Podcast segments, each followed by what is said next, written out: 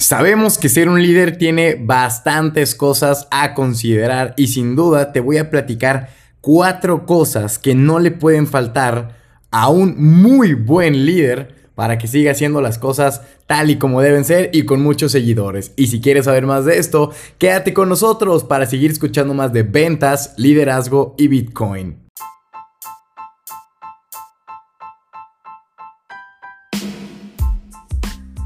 ¿Qué tal, damas y caballeros? Les habla César Oskikos, yo desde Guadalajara, Jalisco, México, para platicarles acerca de liderazgo, pero obviamente, digo, discúlpenme que se grabó un poquito después, el lunes estuvimos muy atoradísimos de bastantes cosas, pero bueno, antes de cualquier cosa, en Spotify acaban de poner unas, las estrellitas de los reviews, ¿sí? Que son las que tú calificas el podcast. Entonces, antes de seguir escuchando, mira el programa como tal y ponle las 5 estrellitas o las que tú quieras ponerle, no pasa nada. Pero vamos a darle esa calificación para que siga creciendo en cuanto a rating, le llegue a muchas más personas y sigamos creciendo esta linda comunidad. ¿Sale? Eso lo tenemos que poner. También activa la campanita para que te avise cada que ponemos nuevos episodios en este podcast. Y listo, ya habiendo colocado tus estrellitas, habiéndole picado a la campanita para que te notifique como si fuera YouTube,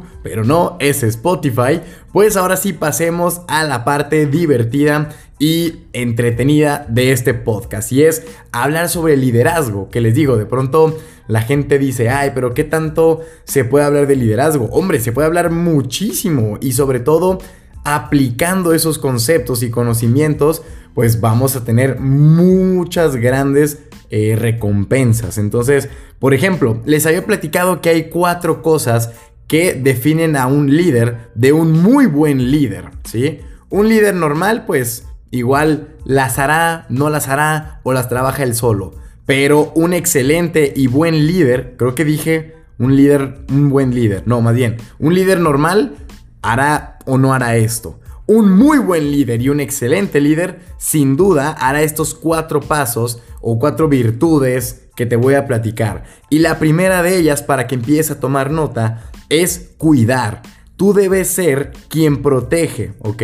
¿Y qué es lo que nosotros tenemos que hacer? Pues hablar bien de ellos y marcar el camino. ¿Por qué? Recuerda que cuando estamos cuidando, yo les he dicho que en esta industria de liderazgo, tú tienes a tus pollitos, tienes a tus polluelos y los tienes que estar cuidando todo el camino dentro de su crecimiento, ¿sale? Obviamente no vamos a estar toda la vida con ellos, pero sí vamos a tener que estar en sus inicios es como tener un pequeño hijito. Obviamente no va a depender de ti toda la vida. Solo sus primeros meses, sus primeros años es cuando más tiene que estar contigo. Y tú lo tienes que estar cuidando. Porque además acuérdate que Chango ve, Chango hace. Entonces, lo que tú veas, que él es más bien, lo que ellos vean en ti, que tú hagas por ellos, es lo mismo que van a replicar nuevamente con sus equipos o con las demás organizaciones que ellos puedan tener con un cargo de liderazgo, ¿sale? Entonces, acuérdate, es muy importante cuidar a los tuyos, ¿sí? Y de la forma en la que tú los cuides es como ellos van a cuidar a los demás. Entonces, no esperes que tú no los cuides o les des muy poca atención y que ellos le den toda la atención del mundo, porque no va a pasar. Recuerda, Chango B Chango hace. Segundo concepto importante es el educar. Debemos enseñarles constantemente y tenerlos en un ritmo de capacitación seguida sobre todo lo que se tenga que saber, aprender dentro de tu negocio, proyecto, organización, empresa, todo lo que tú gustes, la gente tiene que estar capacitándose frecuentemente. ¿Para qué? Para que realmente sientan un desarrollo personal y también de conocimiento en su persona. Así que ellos pueden decir, oye, ¿sabes qué? Pues mira, estoy aprendiendo bastante con esta persona, me gusta escucharlo porque cada vez tiene cosas nuevas. A veces un líder es el que se cree, porque me ha tocado ver muchos casos, el que ya sabe, el que ya sabe cómo funciona la empresa, el que ya sabe cómo funciona el negocio, lo que se tiene que hacer. Y en teoría está bien, pero obviamente tienes que estarte actualizando. Porque ¿cuál es el problema? Si tú no te actualizas, la gente se va a empezar a aburrir de escuchar lo mismo y lo mismo y lo mismo contigo. Entonces tienes que abrirles un canal nuevo de educación a esas personas, ¿sale? Por lo tanto, hay que tener mucho, mucho cuidado con la información que nosotros guardamos y con el no agarrar nueva. Porque de la nueva información depende la educación que tú les vayas a dar a ellos. ¿Sí? Y recuerda, mientras mejor educación tengan, mejores resultados vas a obtener tú en tu equipo. ¿Sale? Cuarto, tercer punto, casi me salto uno, es el tema de inspirar. Y es que tienes que ser un ejemplar con ellos, generar congruencia entre lo que has educado y lo que haces. Porque acuérdense que es muy fácil decir, es muy fácil explicar cómo se hace. Pero si tú dices, oye, tú tienes que hacer cinco llamadas al día para poder crecer una organización, pues obviamente si ellos no te ven haciendo ninguna llamada, pues van a decir, ah, este es como el profe de la primaria, secundaria, prepa, universidad, que nomás te enseña pero no aplica. ¿Sí? Digo, obviamente con todo el respeto para los profesores que realmente sí aplican, lo, más bien, lo que enseñan es lo que ellos ya se dedican. Pero yo sé que hay muchos que se leen un capítulo antes, no tienen ni la menor idea ni de cómo funciona y ahí andan explicando. Entonces hay que ser congruentes con lo que nosotros decimos que tienen que hacer o les enseñamos que debería ser por ahí el camino y lo que nosotros hacemos. Como decirles, no, oigan, pues realmente hay que cuidar las calorías, no podemos comer todo el día comida chatarra, hay que hacer ejercicio. Y luego cuando se acercan y ven tu rutina diaria, levantándote a la una de la tarde, no haces nada de ejercicio, solo comes chucherías todo el día, pues van a decir, ah, caray, oye, pero si él es el que nos dice que hay que tener cuidado con la alimentación, ejercitarnos, ¿por qué él no lo hace? Hmm, yo creo que, bueno, chango ve, chango hace, yo voy a hacer lo mismo que él. Entonces hay que ser congruentes. Si nosotros sabemos que no aplicamos algo así, por ejemplo, digamos, ejercicio no hago, pero sí me alimento bien, yo les puedo decir, bueno, la idea es, obviamente, cuidar tu alimentación, hacer ejercicio y estar en forma.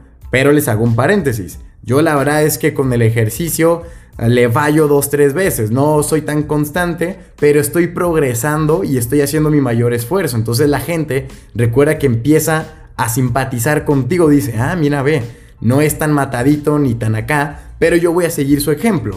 Igual habrá uno que dice, yo voy a ser mejor que él, entonces yo sí voy a hacer ejercicio todos los días. O alguien que diga, ah, yo voy a hacer lo mismo. Y entonces de alguna forma siguen porque dicen, wow, yo estoy haciendo exactamente lo que él y voy a su ritmo. Entonces, pero explicándole, la gente puede entrar en empatía contigo. ¿Sale? Y por último, recuerden que para mí este es el punto más importante. Tienes que progresar. Necesitas hacerlos crecer, avanzar y que tengan resultados. ¿Por qué?